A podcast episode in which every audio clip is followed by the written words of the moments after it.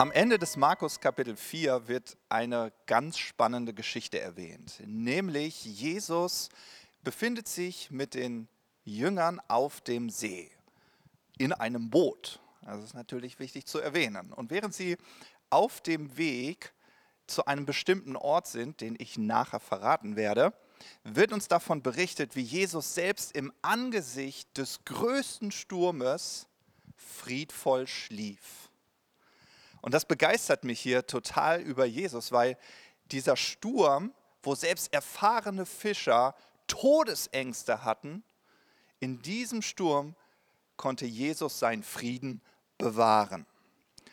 Und das ist nicht nur der einzige Punkt, der mich so über Jesus begeistert, also Hochachtung dafür, sondern wir erleben keine Panikgerede, keine Schwarzmalerei oh nein, wir werden alle sterben. Nein, ganz im Gegenteil. Jesus, nachdem er geweckt wurde, steht auf und spricht ein Wort und der Sturm stillt sich. Was für ein spannender Moment. Und ich liebe diesen Gedanken, dass obwohl es scheinbar eine ausweglose Situation war und die Jünger davon überzeugt waren, dass sie in dieser Nacht sterben würden, dass Jesus mit der Weisheit Gottes eine Lösung für die Situation gefunden hat. Und seine Antwort, seine göttliche Antwort war ein kurzes Gebet, ein kraftvolles Gebet, ein Befehl und die ganze Situation änderte sich daraufhin. Also Jesus war Herr der Lage, so dachte er über sich und so handelte er auch. Und das sind zwei Schlüssel, die ich dir heute mitgeben möchte. Ja, also zwei Schlüssel, die wir aus dieser Begebenheit für unser persönliches Leben mitnehmen können. Erstens, es kommt auf das richtige Mindset an. Zweitens, nachdem du das richtige Mindset hast, ist es wichtig, dass du auch handelst. Denn Veränderung geschieht nur, wenn wir handeln. Zusammengefasst, richtig denken, und richtig handeln. Wie wichtig das richtige Mindset ist, zeigt uns auch das Geschehen, was direkt im Anschluss geschah. Und das lesen wir gemeinsam im Markus Kapitel 5 ab Vers 1. Da heißt es, so kamen sie in das Gebiet der Gerasener am gegenüberliegenden Ufer des Sees. Jesus war kaum aus dem Boot gestiegen, als ihm aus den Grabhöhlen ein Mann entgegenlief, der von einem bösen Geist besessen war. Er hauste dort in den Grabhöhlen und niemand war mehr in der Lage, ihn zu bändigen. Nicht einmal mit Ketten. Man hatte ihn schon oft an Händen und Füßen gefesselt, doch jedes Mal hatte er die Ketten zerrissen und die Fußfesseln zerrieben. Keiner wurde mehr Herr über ihn. Tag und Nacht war er ununterbrochen in den Grabhöhlen oder auf den Bergen und schrie und schlug mit Steinen auf sich ein. Na, was hat dieser Text mit dir und mir heute zu tun? Ja, sicherlich werden die meisten jetzt von euch sagen, äh, lieber Matthias, also das betrifft schon mal nicht mich. Also ich bin Herr meiner Sinne.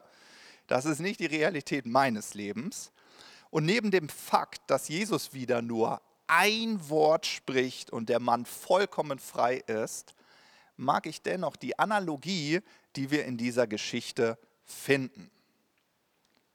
Denn wir treffen hier auf einen Mann, der gebunden ist, gebunden auch tief in sich. Er ist nicht frei, er selbst zu sein. Seine inneren Fesseln bestimmen seine unkontrollierbaren Verhaltensweisen.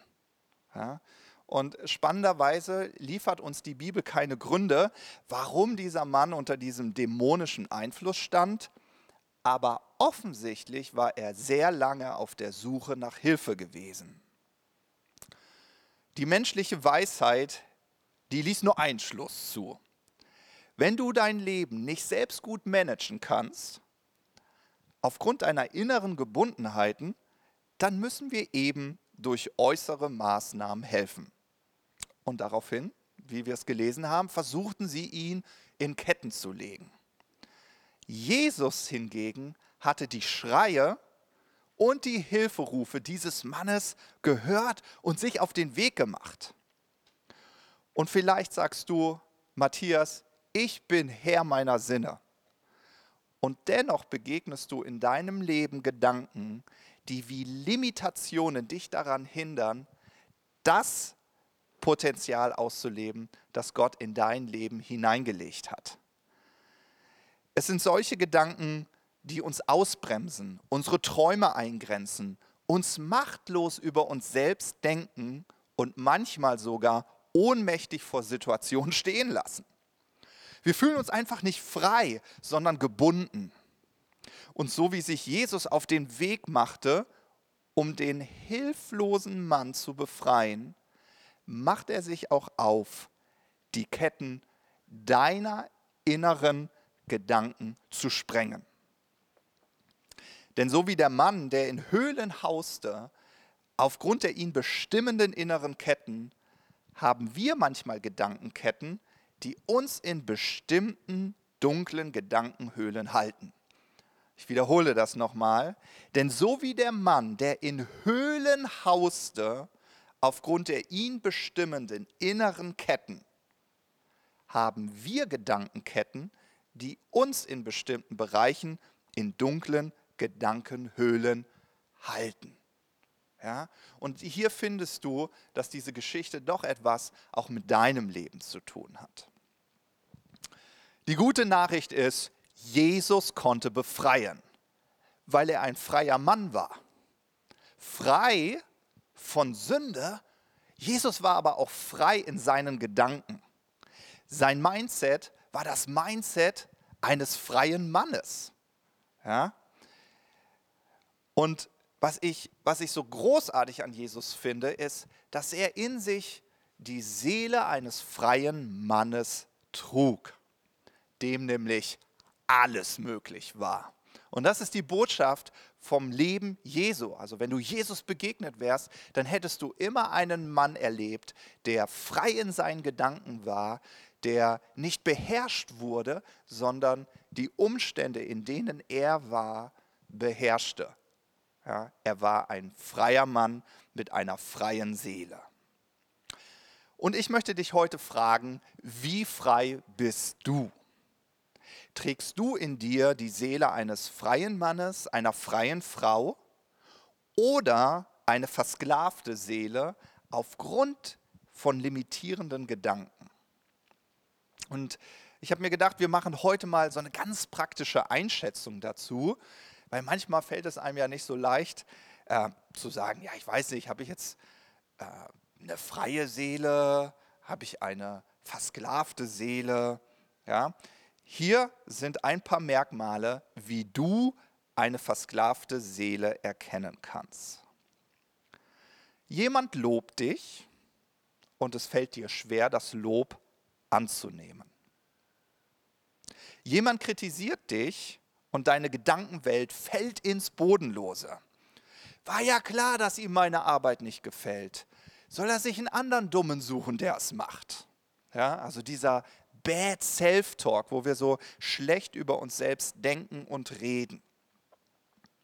Jemand ignoriert dich und du fühlst dich zutiefst abgelehnt.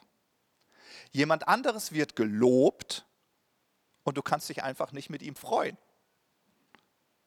Oder aber du bist mit einer Herausforderung konfrontiert und du willst aufgeben.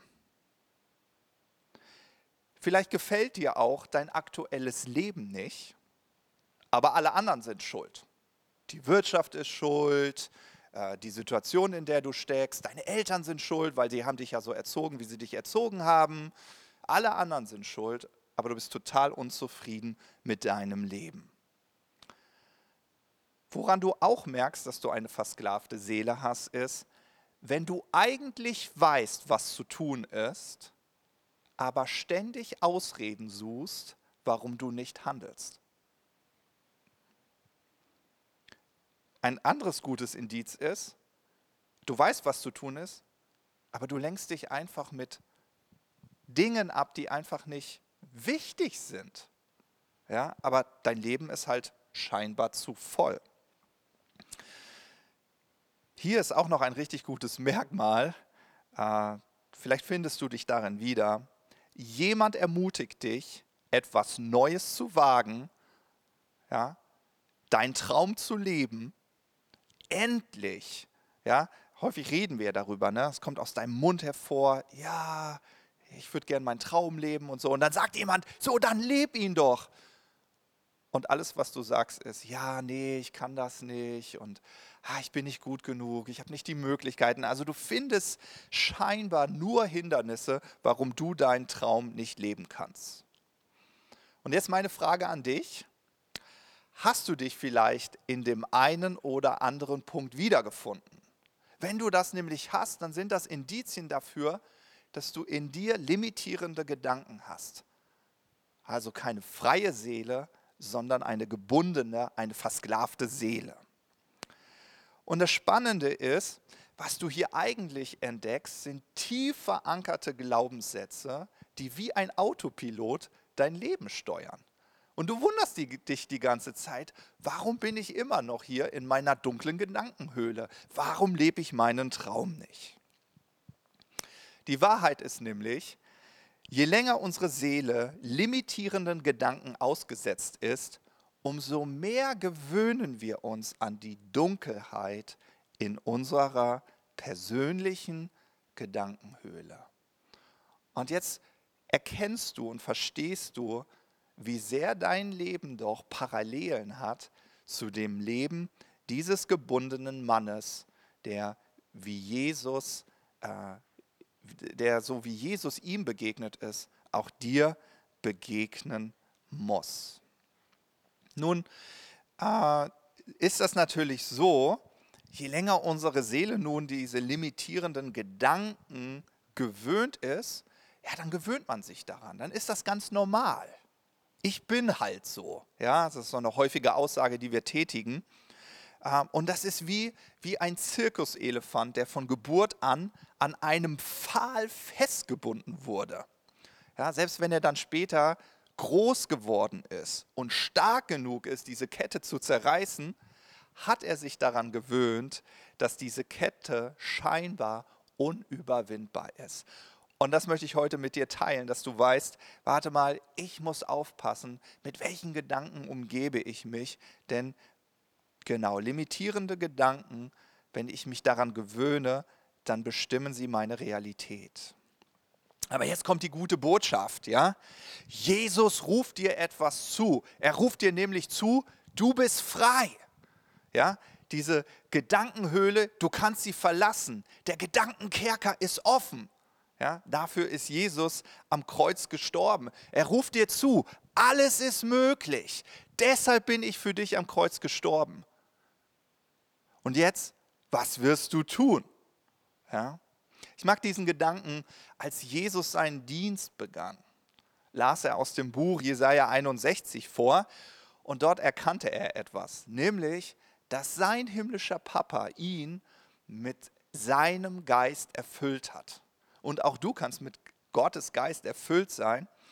Ja, und danach spricht er von dem Zweck. Also der Geist Gottes ist auf mir und er hat mich gesalbt. Wozu? Damit ich allen Gebundenen verkündige, ihr seid frei. Die Kerkertüren stehen offen. Ja, und ich verrate dir etwas. Genau dasselbe ruft dir der Geist Gottes zu. Er will dich davon überzeugen, dass du durch Jesus schon längst frei bist. Also tritt in diese Freiheit, die Jesus dir erworben hat. Denn wisst ihr, ein Punkt ist total spannend.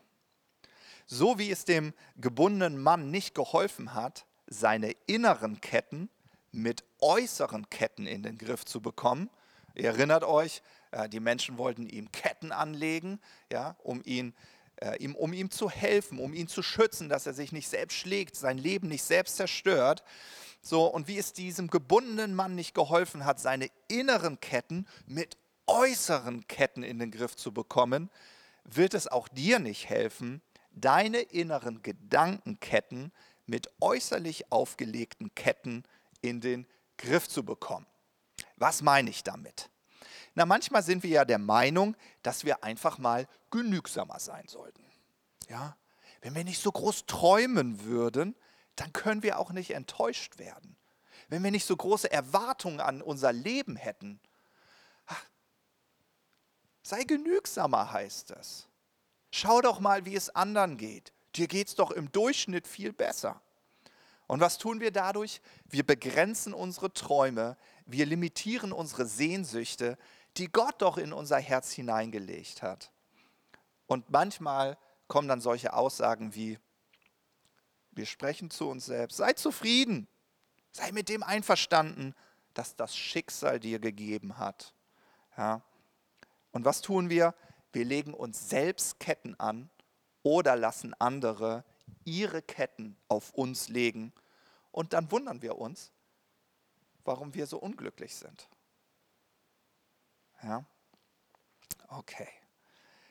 Der wichtige Schlüsselgedanke ist, dass du verstehst, Limitationen werden niemals zu einem weiten offenen Horizont führen. Limitationen werden niemals zu einem weiten offenen Horizont führen. Warum? Ist ganz klar, Begrenzungen sollen begrenzen und nicht in Freiheit führen. Und deshalb werden dir limitierende Gedanken niemals helfen, mit deinen inneren Gedankenketten zurechtzukommen. Und jetzt möchte ich einfach ganz praktisch in dieses Thema einsteigen. Ja, jetzt äh, sagst du, wow, cooles Video, Matthias. Wow, ich entdecke in mir diese, genau diese versklavenden Gedanken, von denen du sprichst. Ja, und die sind auch schon so zu Verhaltensmustern und zu Gewohnheiten in meinem Leben geworden. Und die hindern mich echt daran, das zu leben, was ich mir vorgenommen habe und was ich glaube, wozu Gott mich bestimmt hat. Das mag wirklich so ein Traum sein oder einfach mal ein selbstbewusstes Auftreten.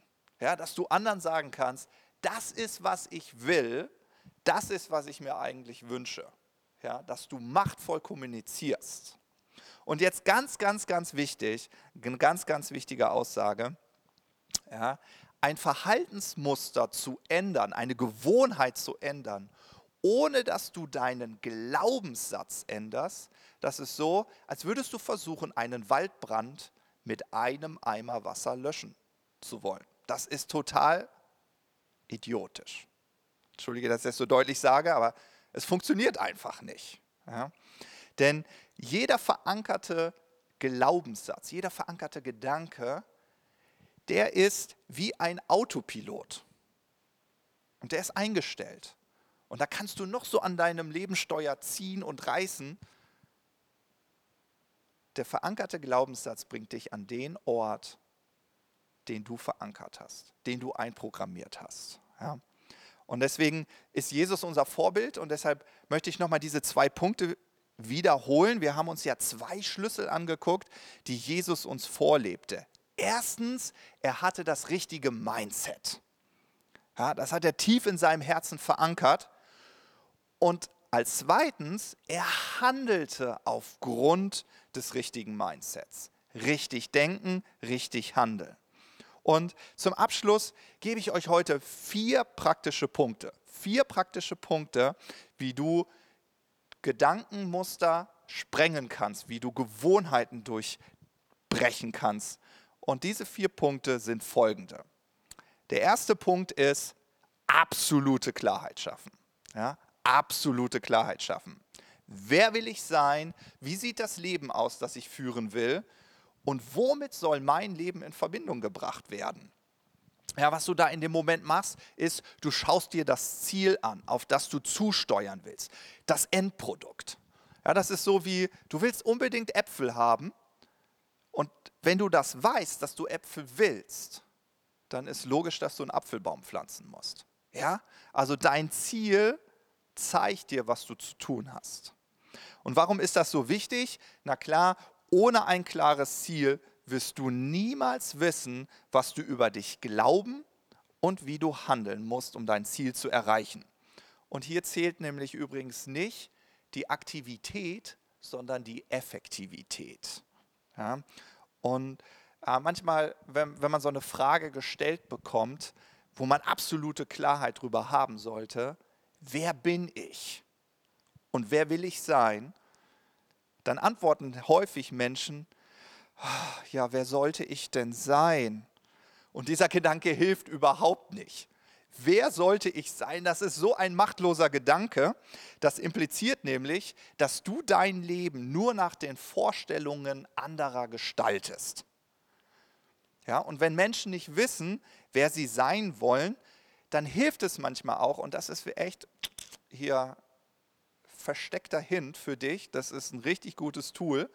Ja, manche Leute wissen nicht, ja, ich weiß nicht, wer ich sein will und ich weiß nicht, was ich mir wirklich wünsche und was ich von meinem Leben erwarte, dann mach doch mal eine Dislike-Liste.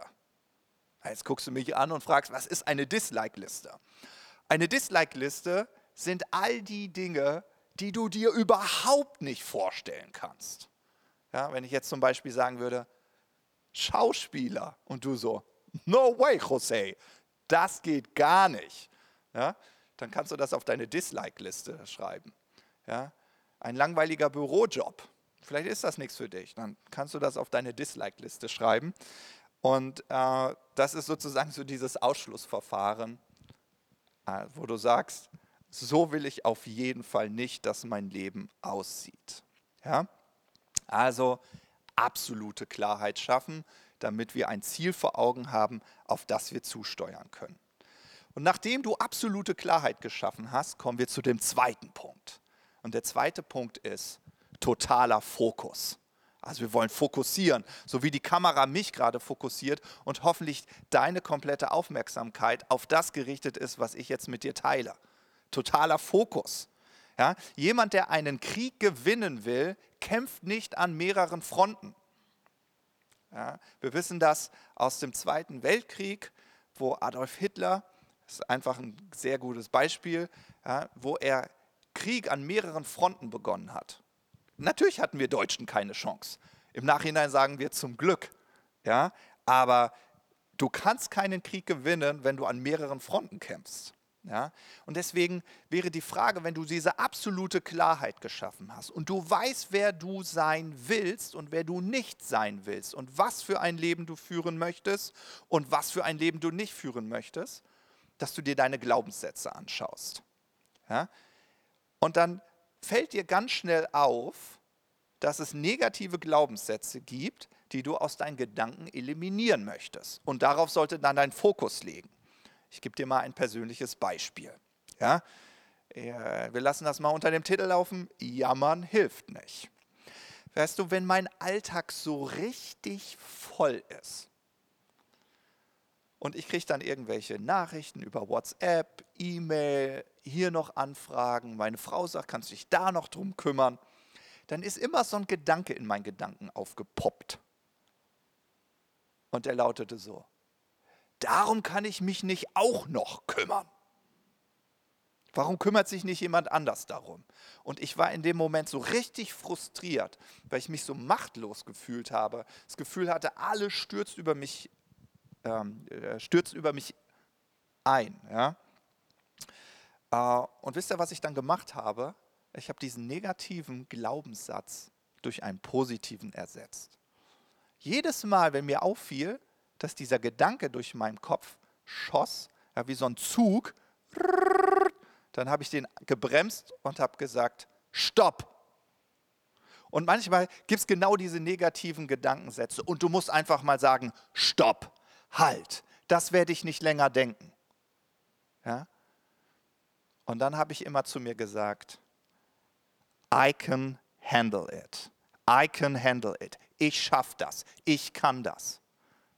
Ja, einen machtvollen Gedanken zu denken. Und man könnte sagen, ich habe meinen Autopiloten in dem Moment neu programmiert. Und dazu lade ich dich ein. Ja, also als erstes absolut Klarheit über das, wer du sein willst, wer du bist und wie dein Leben aussehen soll. Absolute Klarheit schaffen. Und das zweite, fokussieren. Der dritte Punkt ist das Gebet. Ja? Gebet, jetzt sagst du Gebet, ja, endlich. Das klingt ja, ja endlich mal nach einem christlichen Punkt. Die anderen beiden sind auch total wichtig. Jesus hatte absolute Klarheit über sein Leben, absolute Klarheit, was er mit seinem Leben anzufangen hat. Und deshalb hat er sich total fokussiert. Du musst nur das Leben von Jesus betrachten und du siehst, dass die Punkte ganz viel mit christlichem Glauben zu tun haben. Der dritte Punkt ist Gebet. So, und es gibt manchmal so richtig tief verankerte Verhaltensmuster. Ich möchte fast sagen, äh, das sind solche Gewohnheiten geworden, die manchmal so ein ähnliches Gefühl auslösen wie Süchte. Ja, eine Sucht ist, dass du dich nicht dagegen wehren kannst und das Gefühl hast, ich muss jetzt nach diesem Schokoriegel greifen, ich brauche jetzt Zucker. Ja, genau. Und diese Verhaltensmuster, diese Gewohnheiten, die so richtig tief verankert sind, so richtig massiv, da gibt uns der Apostel Paulus in 2. Korinther Kapitel 10, in den Versen 4 und 5, eine richtig gute Beschreibung. Er nennt solche Gedanken Gedankenfestungen. Ja, und jetzt stell dir mal so eine Burg vor, stell dir mal so eine, äh, weißt du, aus diesem Mittelalter, so eine gemauerte Festung vor, die bereit ist, selbst wenn Belagerungen sind, äh, die Bewohner innerhalb der Festung zu schützen. Und so sind manchmal Glaubenssätze, die wir verankert haben. Ja? Und du merkst sowas zum Beispiel, wenn jemand sagt, hey Mann, du hast es echt drauf. Und dann musst du mal gucken, was in deinen Gedanken losgetreten wird. Die meisten sagen so, ah, nee, jetzt übertreib mal nicht und so. Das heißt, der Glaubenssatz ist, ich bin nicht so gut. Der ist so richtig tief an, ich bin nicht so gut. Ich hab's nicht drauf. Und jetzt sagt jemand, du hast es voll drauf. Dieser alte Glaubenssatz, der verteidigt sich sofort.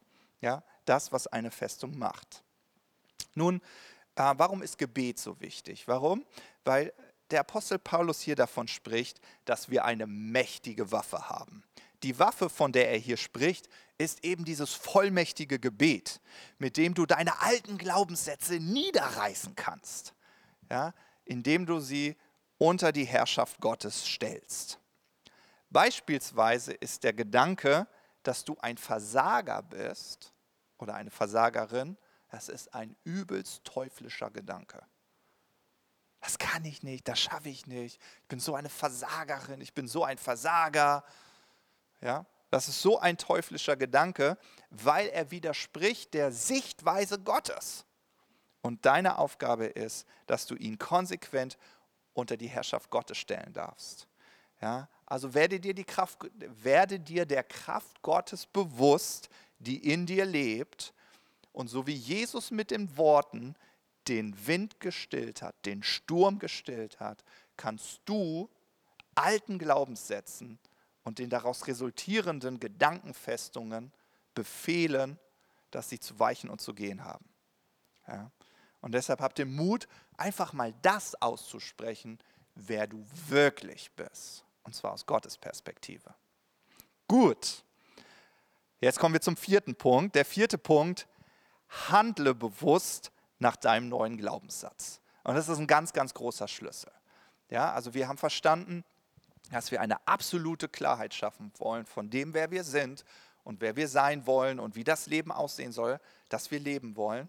Und der zweite Punkt, wir fokussieren uns dann und sehen, wenn ich einen negativen Glaubenssatz entdecke, dann ersetze ich den mit einem positiven. Ja, und wenn ich merke, wow, ich, das geht nicht so einfach, dann der dritte Punkt, ich nutze das Gebet, ich stelle diesen Gedanken, diesen alten Gedanken, äh, diesen alten Glaubenssatz unter die Herrschaft Gottes. Und der vierte Punkt ist, ich handle bewusst nach dem neuen Glaubenssatz. Und ich möchte eine kurze Anekdote mit euch teilen, äh, die euch das so richtig vor Augen malt. Und zwar, ich erinnere mich noch daran, dass ich vor sage und schreibe 17 Jahren oh Mann, ich bin alt geworden. Da habe ich verstanden, dass Jesus das Sündenproblem ein für alle Mal erledigt hat und auch für mein Leben.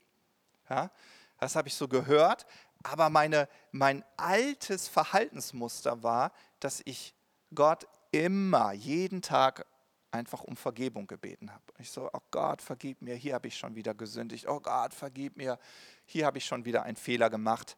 Und dann habe ich eine Stelle in Hebräer 10 gelesen. Ja, Hebräer 10 ab Vers 1, kannst du gerne mal nachlesen. Ich fasse kurz zusammen, was dort steht. Da steht nämlich, dass, äh, dass ja, was steht da eigentlich? Jetzt wollte ich das kurz zitieren. Ne? Nein, also ich beschreibe das einmal mit meinen Worten. Also in dieser Stelle in Hebräer Kapitel 10 äh, geht es darum, äh, dass wir ein Gerechtigkeitsbewusstsein entwickeln sollen. Ja? Und das funktioniert nur dadurch, dass wir aufhören, unsere Sünden zu bekennen. Warum? Denn das Bekennen der Sünde das erinnert uns immer wieder nur an unsere Sündhaftigkeit. Und deswegen erklärt uns Hebräer 10, dass wir damit aufhören sollen. Ja? So, okay. Das äh, klingt für dich jetzt vielleicht wie ein revolutionärer Gedanke, aber als ich das am Anfang erkannt habe, dass Gott keine Freude daran hat, dass ich ihm meine Sünden bekenne, habe ich mich dann entschieden, okay, jetzt werde ich anders handeln. Ja, der vierte Punkt. Ich handle gemäß meiner neuen Glaubenssätze. Und ihr wollt nicht wissen, wie häufig ich aus Gewohnheit mein, mein Kopf genickt habe, also den Kopf gesenkt, genickt, mhm, den Kopf gesenkt habe und Gott meine Sünden bekannt habe. Ja? Lieber Gott, vergib mir, dass ich. Und dann immer, warte mal, was mache ich eigentlich hier? Was bekenne ich meine Sünde? für die Jesus schon längst gestorben ist. Und dann habe ich gesagt, danke Jesus, dass du für mich am Kreuz gestorben bist. Danke Jesus, dass du meine Sünden, dass du für meine Sünden bezahlt hast. Danke Jesus, Halleluja. Ja? Und das immer und immer wieder. Und mit der Zeit habe ich gemerkt, wow, ich, ich, ich, ich, mein Fokus ist gar nicht mehr auf Sünde gerichtet. Mein Fokus ist nicht länger auf die Fehler gerichtet. Ja, vielleicht noch ein kurzer Zusatzgedanke, äh, das, was nämlich total spannend ist. Es gibt Leute, die sagen zu mir, Matthias, wieso kannst du immer so ermutigend sein?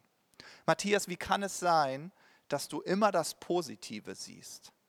Ganz einfach, ich habe mich entschieden, so wie Jesus, nur das Positive in meinem Leben zu sehen. Die Folge ist nämlich, wenn dein Fokus immer nur auf das Negative in deinem Leben ist, dann fokussierst du automatisch die Fehler und die Vergehen und das Negative, die Schwächen in dem Leben deiner Kinder, deiner Frau, ähm, deiner Freunde, deiner Arbeitskollegen, deines Chefs. Und dann sagt jemand zu dir, na sag doch mal was Positives. Und du so, mir fällt nichts ein. Natürlich nicht, weil dein Fokus nur auf diese negativen Dinge gerichtet sind. Ja? Und das war mein Schlüssel, dass ich gesagt habe, wenn Gott nur auf das Positive in meinem Leben schaut, dann fange ich an, nur auf das Positive zu schauen. Und ein nettes Nebenprodukt ist, dass ich nur das Positive im Leben meiner Mitmenschen sehe. Und das wünsche ich dir von ganzem Herzen. So wie Jesus die Schreie des gebundenen Mannes gehört hatte und er es diesem Sturm nicht gestattete, ihn davon abzuhalten, diesem Mann zu helfen, so setzt auch Jesus heute noch alle Hebel in Bewegung, um dich zu befreien. Und die Befreiung, die er dir darreicht, ist, dass er sagt, ich habe dich durch meinen Tod am Kreuz befreit. Denke frei, sei frei, umarme die Seele eines freien Mannes, einer freien Frau. Und wenn du versklavende Gedanken siehst und in deinem Leben erkennst, dann eliminiere sie ja, durch diese vier Punkte. Jesus, ich danke dir dafür, dass du uns dazu befähigt hast, so wie du zu leben. Jesus, ich danke dir dafür, dass du unser Vorbild geworden bist, dass du uns einen Weg gezeigt hast, wie wir in Freiheit gelangen können. Und so wie du in Johannes 8 sagst, ihr werdet die Wahrheit erkennen und die Wahrheit wird euch frei machen, so wollen wir jeden Gedanken umarmen, der machtvoll ist, der mit Hoffnung erfüllt ist, der deine Sichtweise zum Ausdruck bringt, weil wir wissen, dass wir unsere Gedankenketten niemals durch andere Ketten durch Limitationen zerstören können, sondern nur durch deine Wahrheit, durch deine Sichtweise. In Jesu Namen. Amen.